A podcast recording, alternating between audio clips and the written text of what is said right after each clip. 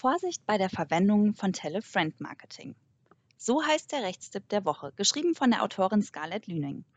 Mein Name ist Christina Buke und wir freuen uns, dass Sie uns auch diese Woche wieder zuhören. Rat und Empfehlungen von Freunden und Freundinnen nimmt man sich zu Herzen. Wenn man ein neues Produkt ausprobiert, warum es dann nicht weiterempfehlen? Werbung mit Kundenempfehlungen oder Tele-Friend-Marketing ist authentisch und deshalb im Onlinehandel sehr beliebt. Doch Vorsicht, Tele-Friend-Marketing ist in der Regel unzulässig. Warum das so ist und ob es unter bestimmten Voraussetzungen doch erlaubt sein kann, erfahren Sie in diesem Rechtstipp der Woche. Was ist Tele-Friend-Marketing? Das Tele-Friend-Marketing ist eine Form der Laienwerbung, bei der die Werbebotschaft nicht durch das Unternehmen selbst, sondern durch die Kundschaft verbreitet wird. Die Unternehmerin oder der Unternehmer sieht dazu oftmals eine Empfehlungsfunktion auf der Webseite vor, über die die Kundschaft die E-Mail-Adresse einer anderen Person eingeben kann, die noch nicht im Shop eingekauft hat. Der Freund oder die Freundin erhält dann eine E-Mail mit einem vorgefertigten Empfehlungstext zu einem bestimmten Produkt oder Unternehmen. Im Gegenzug dazu erhält die empfehlende Kundschaft oftmals eine Prämie. Was für Sie ein einfacher Klick ist, ist für das Unternehmen eine kostengünstige Werbemaßnahme, die im besten Fall zum Gewinn neuer Kundschaft führt.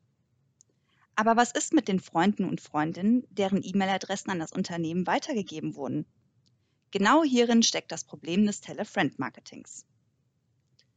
Grundsätzliche Unzulässigkeit von E-Mail-Werbung ohne Einwilligung.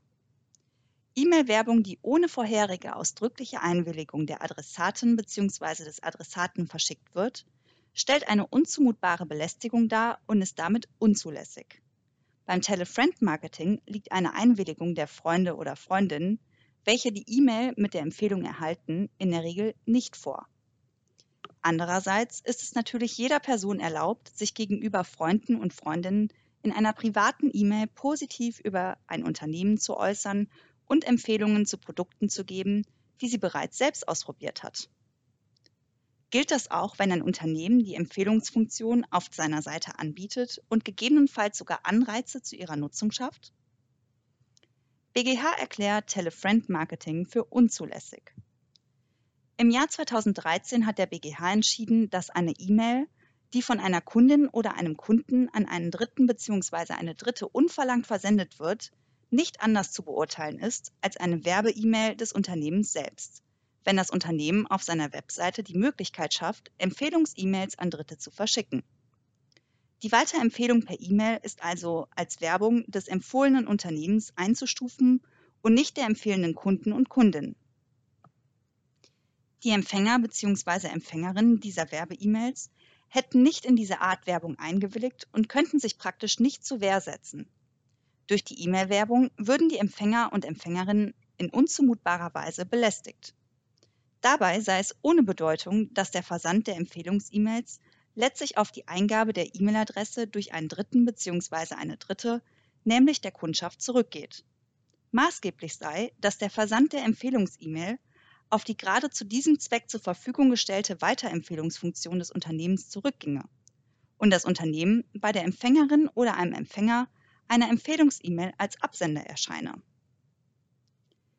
Im Jahr 2016 stufte der BGH auch die E-Mails, die mit dem Freundefinder von Facebook verschickt wurden, als unzumutbare, belästigende E-Mail-Werbung und damit als Wettbewerbsverstoß ein.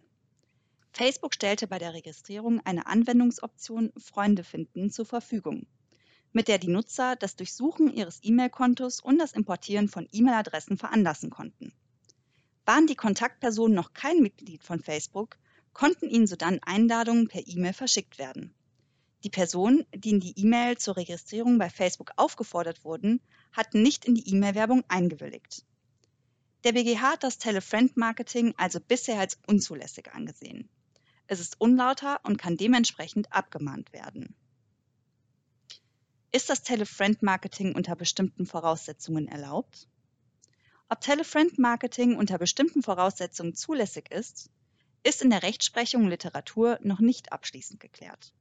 Der BGH hat in seinen Urteilen die E-Mails der Kundschaft an Freunde und Freundinnen den werbenden Unternehmen zugerechnet und sie aufgrund der fehlenden Einwilligung als unzumutbare Belästigung eingestuft. Die Urteile anderer Gerichte zeigen aber, dass man die Sache auch anders sehen kann. So heißt es zum Beispiel in einem Urteil des Kammergerichts Berlin über die Zulässigkeit der Freunde-finden-Funktion von Facebook.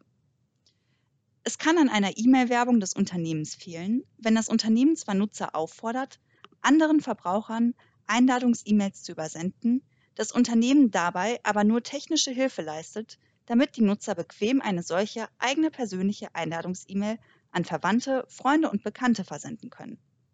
Eine solche Einladungs-E-Mail ist allein dem privaten Nutzer zuzurechnen, wenn dieser sich in Kenntnis aller wesentlichen Umstände und damit eigenverantwortlich zur Versendung dieser E-Mails entschließt. Der auch für das Unternehmen werbende Effekt wird dabei durch den privaten Zweck der Einladungs-E-Mails verdrängt.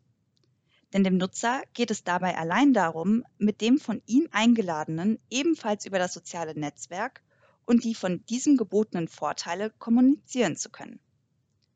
Obwohl das Gericht die Freunde-finden-Funktion im vorliegenden Fall für unzulässig erklärte, deutete es an, dass das Telefriend-Marketing nicht per se rechtswidrig sein muss.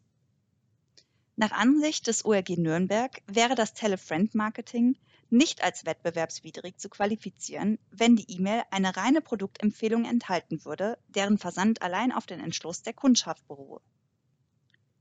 Nach dem LG Berlin haftet, wer in einem Onlineshop eine Telefriend-Funktion anbietet, zumindest, wenn sie oder er finanzielle Anreize für den Versand der werbenden E-Mails setzt. Obwohl nicht alle Gerichte das Telefriend-Marketing für grundsätzlich rechtswidrig erklären, ist besondere Vorsicht geboten.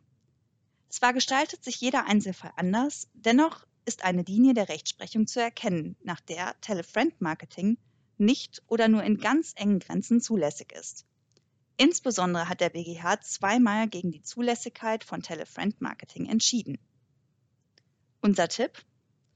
Falls Sie dennoch mit Telefriend-Funktionen werben wollen, sollten Sie unbedingt die folgenden Punkte beachten, um das Risiko einer Rechtsverletzung und Abmahnung wenigstens zu reduzieren. Der empfehlende Kunde bzw. die empfehlende Kundin, nicht Sie, sollte Absender bzw. Absenderin der E-Mail sein. Die E-Mails sollten keine weitergehende Werbung wie zum Beispiel anstehende Rabattaktionen etc. enthalten, sondern lediglich die Weiterempfehlung. Außerdem sollten Sie darauf achten, dass pro Absender bzw. Absenderin nur eine Empfehlung möglich ist und dass auch Empfänger und Empfängerinnen nicht mehr als eine Empfehlung erhalten können. Sie sollten zuletzt keine Anreize zur Weiterempfehlung wie Prämien oder Rabatte für die empfehlende Kundschaft schaffen. Über die Autorin. Scarlett Lüning ist Legal Consultant bei der Trusted Shops GmbH und Rechtsanwältin bei Föhlisch.